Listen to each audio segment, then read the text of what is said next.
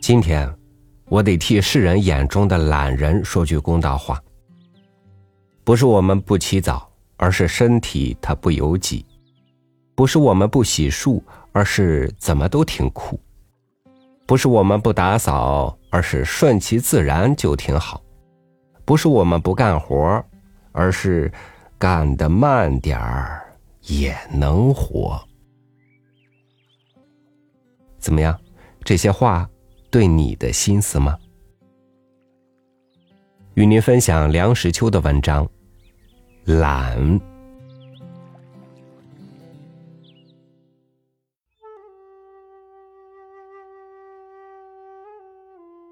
人没有不懒的。大清早，尤其是在寒冬，被窝暖暖的，要想打个挺就起床，真不容易。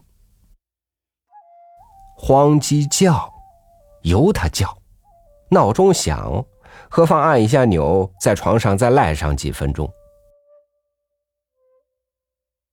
白香山大概就是一个惯睡懒觉的人。他不会言“日高睡足犹慵起，小阁重亲不怕寒”。他不仅懒，还馋。大言不惭的说：“慵馋还自审，快乐亦谁知？”白香山活了七十五岁，可是写了两千七百九十首诗。早晨睡睡懒觉，我们还有什么说的？懒字从女，当初造字的人好像是对于女性存有偏见。其实勤与懒与性别无关。历史人物中疏懒成性者，嵇康要算是一位。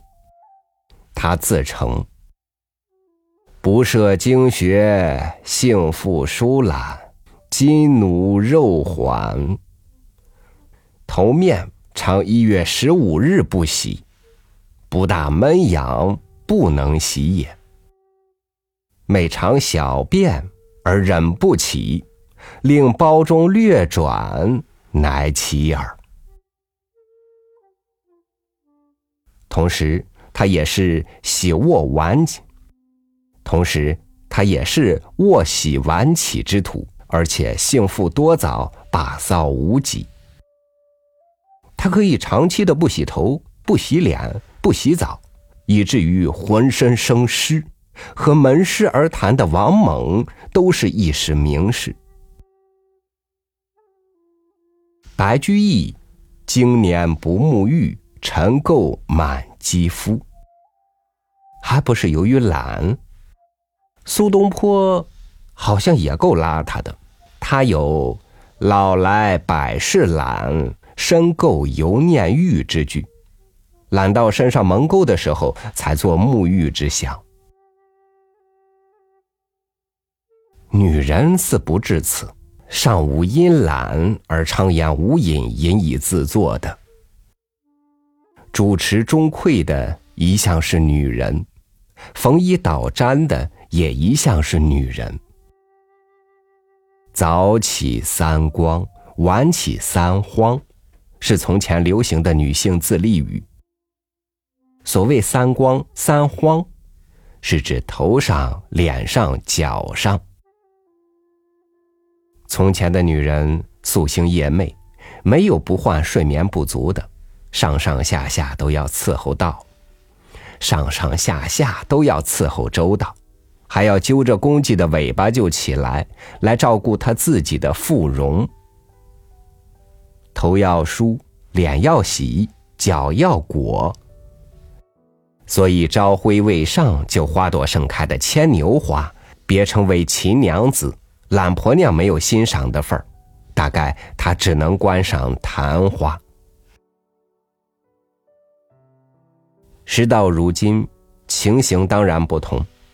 我们放眼观察，所谓前进的新女性，哪一个不是生龙活虎一般，主内兼主外，集家事与职业于一身？世上如果真有所谓懒婆娘，我想其数目不会多于好吃懒做的男子汉。北平从前有一首流行的儿歌：“头不梳，脸不洗，拿起尿盆就舀米。”是夸张的讽刺。懒字从女，有一点冤枉。凡是自安于懒的人，大抵有他或他的一套想法。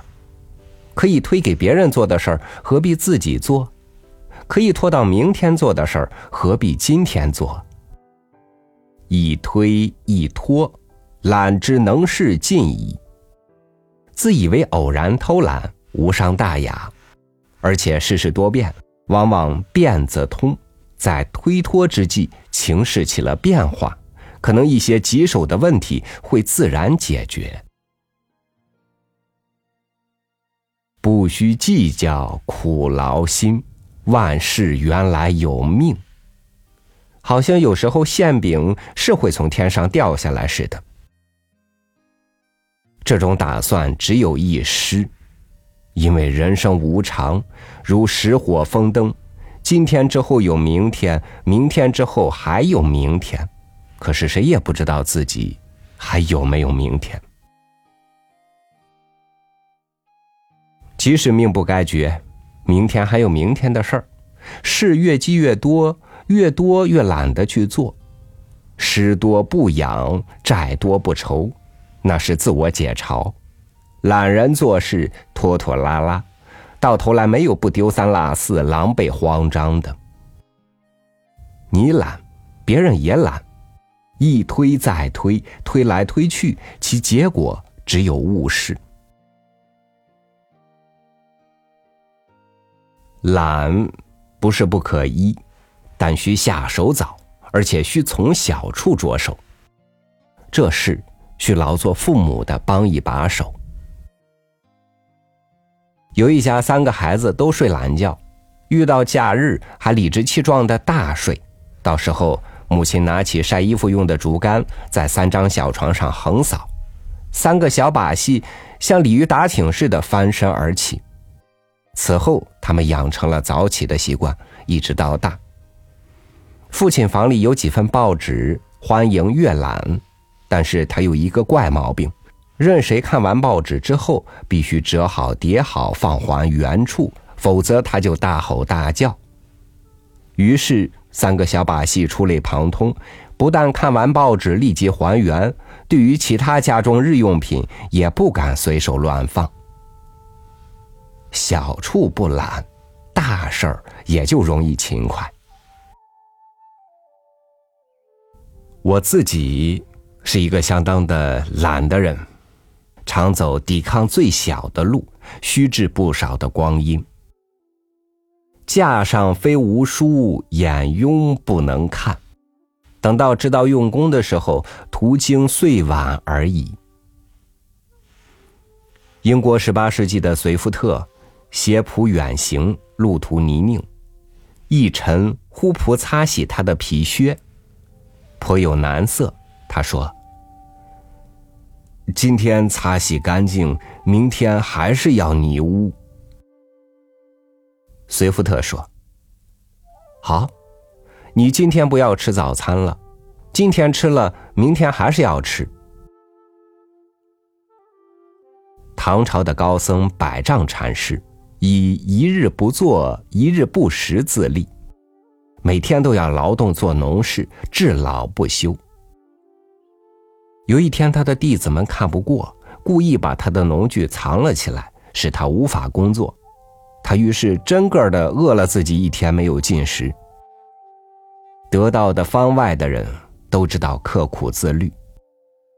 清代画家石溪和尚在他一幅。《西山无尽图》上提了这样一段话，特别令人警惕：大凡天地生人，宜清勤自持，不可懒惰。若当得个懒字，便是懒汉，终无用处。残那住牛首山房，朝夕焚诵，稍于一刻。必登山选胜，亦有所得，随笔作山水树符，或字一段，总之不放闲过。所谓静生动，动必做出一番事业，端叫一个人立于天地间无愧。若忽忽不知，懒而不觉，何益草木？一株小小的含羞草，尚且不是完全的呼呼不知、懒而不觉。若是人而不如小草，羞羞羞。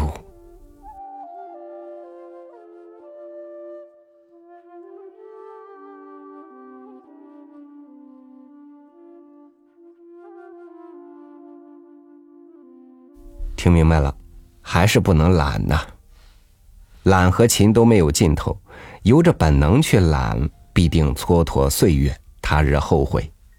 勤过头而不讲方法，也可能是白忙活。